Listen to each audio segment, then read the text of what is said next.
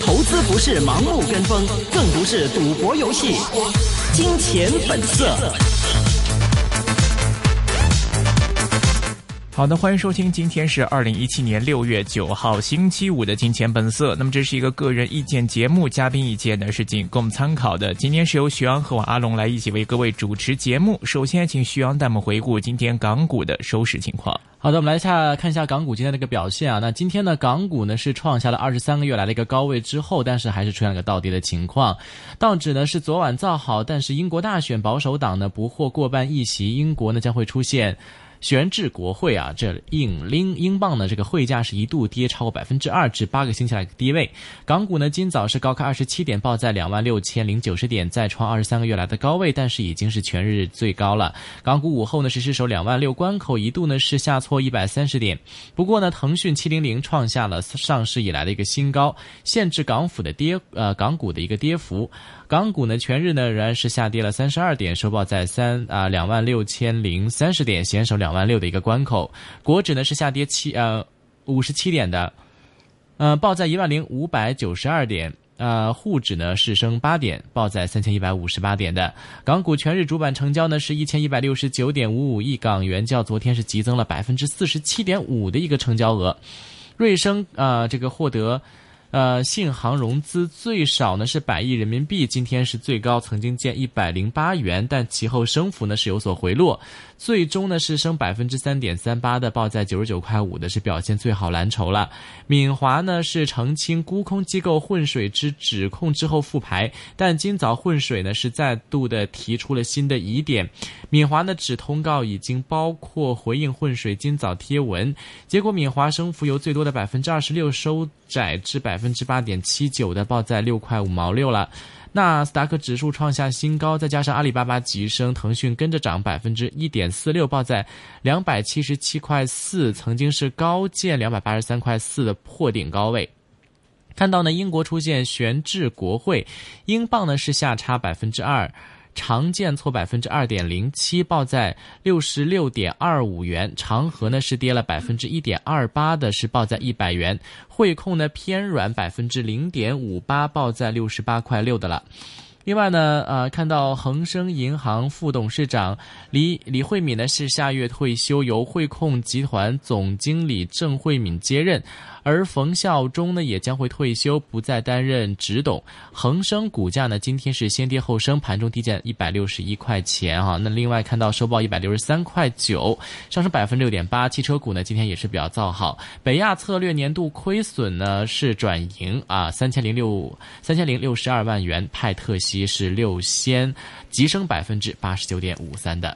好的，现在我们电话线上呢是已经接通了资深专栏作家曾渊仓曾教授，曾教授你好。博士你好，啊你好，哇，曾博士很久没在一线出现了，因为我记得自从刘宇微微微就是离开一线之后，好像都一直还没有请过您上来啊。今天很荣幸和您有机会在这边来聊一聊了。好，谢谢。OK，曾教授，首先我们来关注一下在大市方面的一些情况啊。那么现在恒指今天也是还算，虽然说是收跌，但还是在两万六千点上方。那么大家可能位高症慢慢的开始淡化一些了，不断的看到从两万四、两万五一直冲到两万六。问问曾教授，现在在港股方面整个大市的一个看法方面怎么样呢？呃，还是继续看好，还会看好。对，为什么呢？也也不为什么嘛，就是一直都是好嘛，也没有因为没有什么，没有什么这个，嗯，会被看淡的这个条件出现嘛。嗯嗯嗯。那我们看到这个，其实，在最近一段时间哈，就是一些沽空机构狙击个别港股呢，这个大家好像也是人心惶惶的。啊，这个其实您觉得说对港股来讲的话，是是一个 是一个好事呢，还是一个坏事呢？你怎么看呢？也不是好事，也不是坏事吧，无所谓嘛。呃，他能够狙击多少次？也就只有只有三两次而已嘛。嗯嗯嗯。啊，这三两次就是，而且现在都在打这个反反击反追器嘛。嗯嗯嗯。啊，所以现在到底谁胜谁负还不知道嘛。嗯，但是其实经历了过这这几次的沽空机构的沽空报告之后，我们看到无论是这个在瑞声方面也好，敏华也好，包括我们看到最近的恒大方面的呃这轮急升也好，其实会不会给市场上之后就造成了一些固有的印象，就是说一我们随便不敢沽空了，因为看到中资的这个承接力或者是这个反击能力太强了，呃，会不会经历过这几单事情之后，整体上令到港股上的一些参与者？大家的一些警戒心，或者是沽空的这个信念，会比以前会弱化很多了。沽空本来就是一种高度冒险的这个行为嘛。嗯。啊，这个就好像当年一九九八年，这国际大鳄也给香港特区政府打的落花流水嘛。嗯。一样的道理嘛。这沽空本来就是一种就是实力战嘛。嗯，你你没有钱沽什么空？你没有钱沽空就被架空仓嘛，是啊，死的更惨嘛。嗯，那所以在经历过这个事情之后，你觉得对之后港股市场的一些玩法，或者大家参与者的一些心态上，会造成什么样的一些变化呢？啊，散户会靠边站 啊，就是说以前呢，这个沽空报告出来，散户也跟着去沽空嘛。嗯。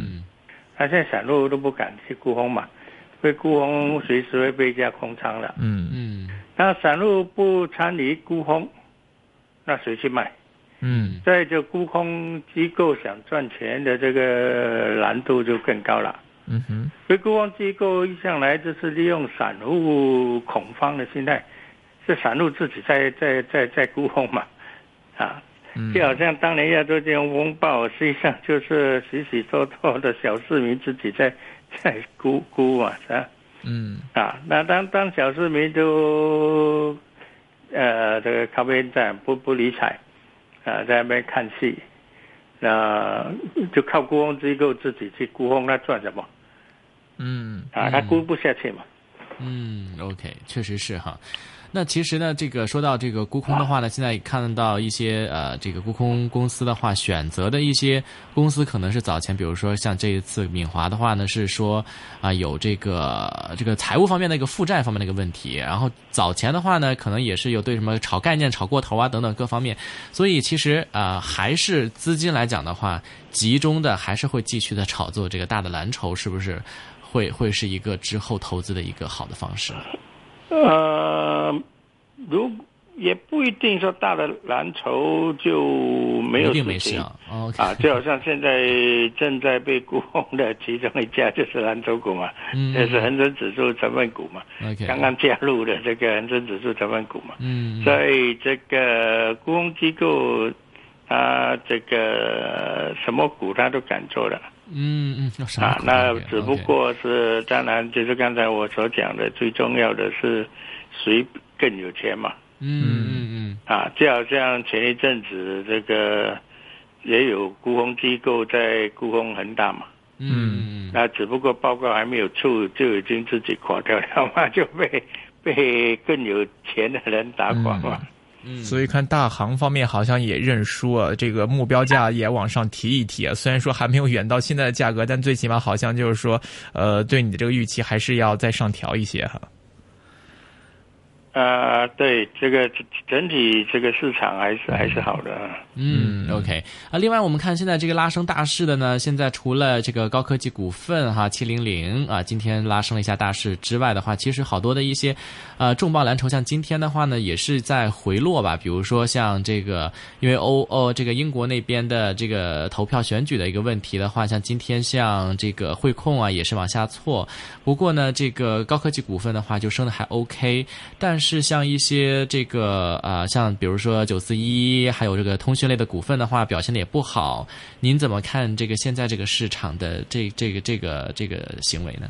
基本上，这个目前带动整个市场的是有几只，嗯，大概有七只吧。七只这些我称它为这个第一线的这个强势股。嗯嗯那也这这气质是什么？这气质就是已经创历史新高的股嘛。嗯嗯啊，创历史新高，也就是它的股价已经比去年大时代的时候更高，嗯比二零零七年三万两千点的时候更高，它已经是历史新高。所以历史新高的股前面就没有主力了嘛，就一直往上升嘛。嗯啊，所以这些股还这一些股也不一定全部都是这个高科技股，实际上只有一只而已嘛，就是腾讯嘛。嗯，那其他的房地产股啊，这这公用股啊，还有嗯房房拓啊，什么领展啊，是什么重产类型的，电啊，这这些东西嘛，港这个港铁啊，这这些东西反正是很强的嘛。嗯，还有一些本地的银行股嘛，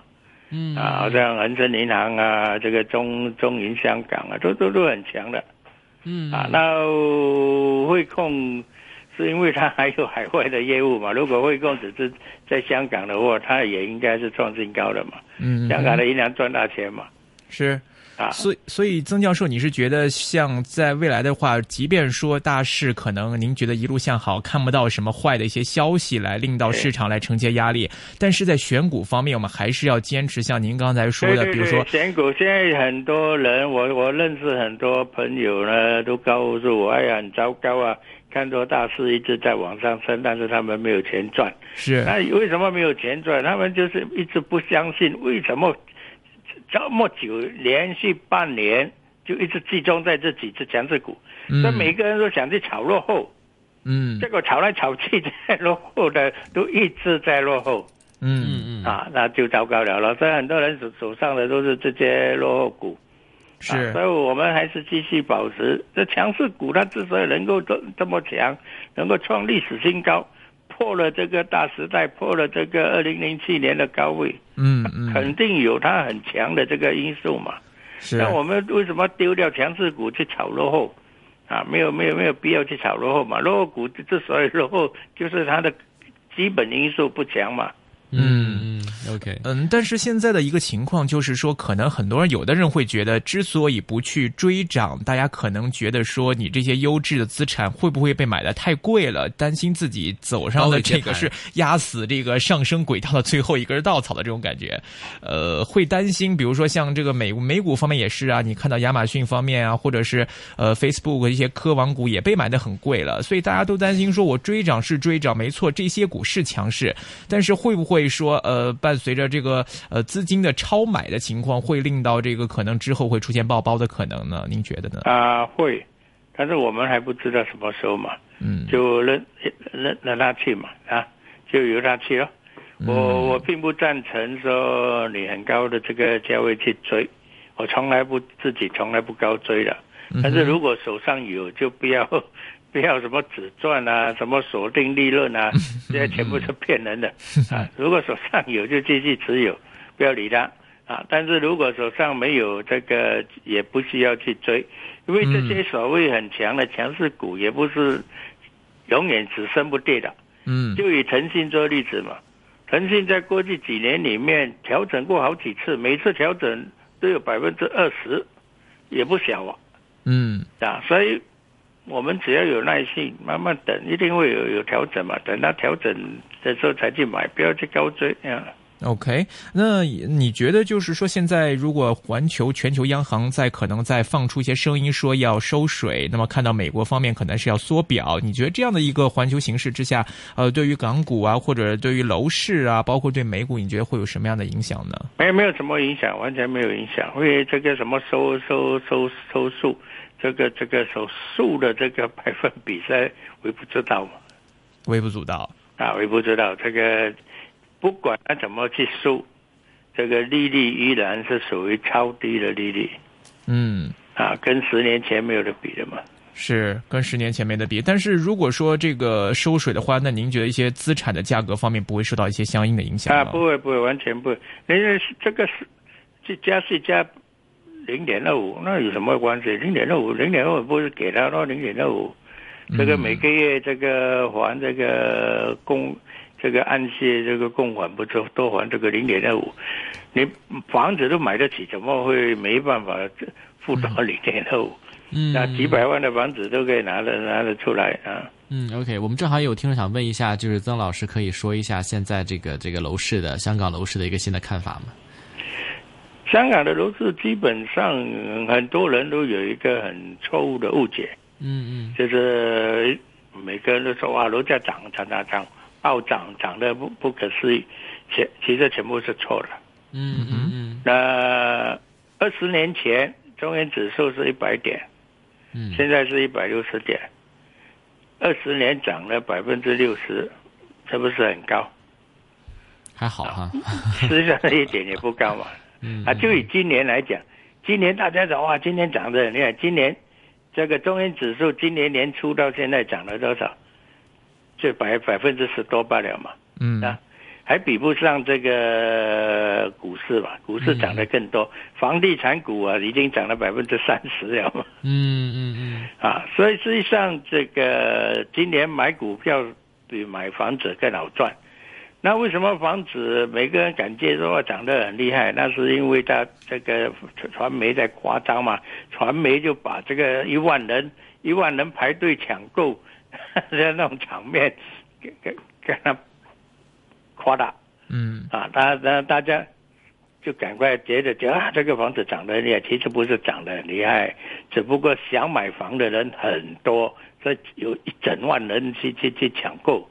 但是讲话人抢购不代表房价涨得很厉害，这两件事情嘛，抢购跟涨价是两件事，房价并没有这个大家想象的涨得这么厉害。刚才我已经用数目字证明给你看，嗯啊，而且过去十年房价不是只升不跌，很多人说哎呀房价永远升没有跌，那么想买房子买不到，这个是胡说八道。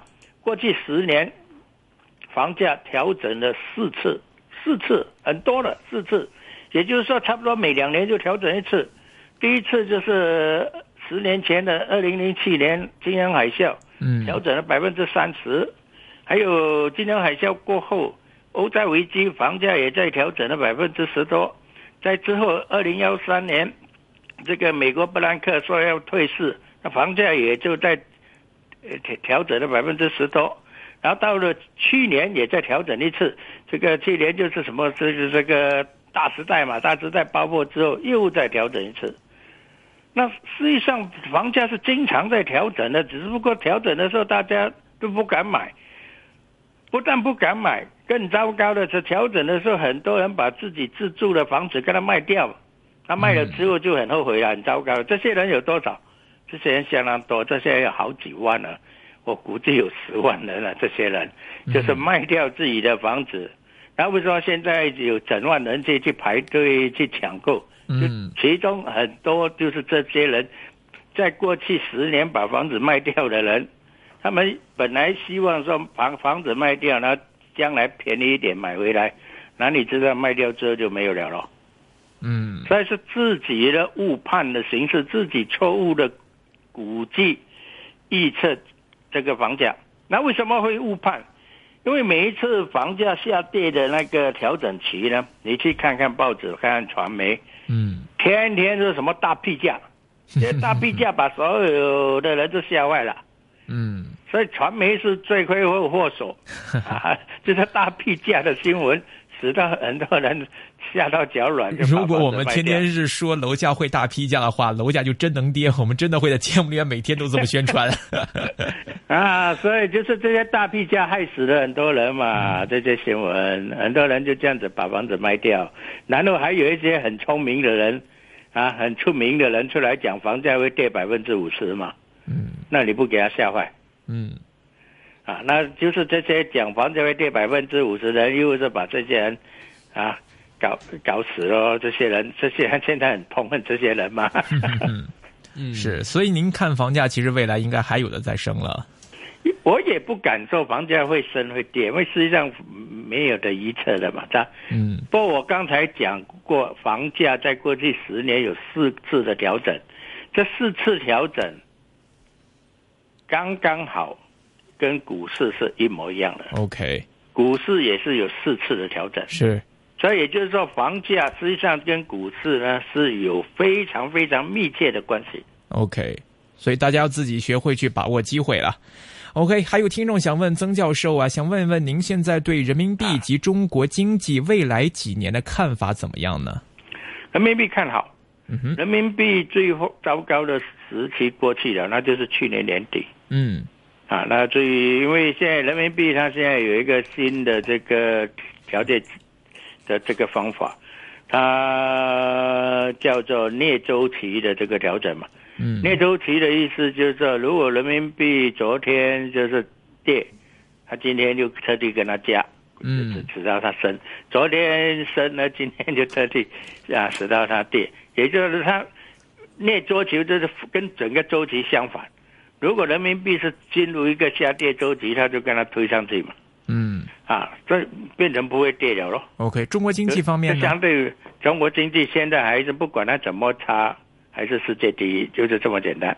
OK，明白。好的，今天时间关系呢，就和曾教授聊到这里，非常感谢您的分享，好谢谢谢。好，拜拜。哎，再见。好，那么也提醒各位呢，室外温度三十度，一会儿呢我们会有卢志威威廉的出现，一会儿再见。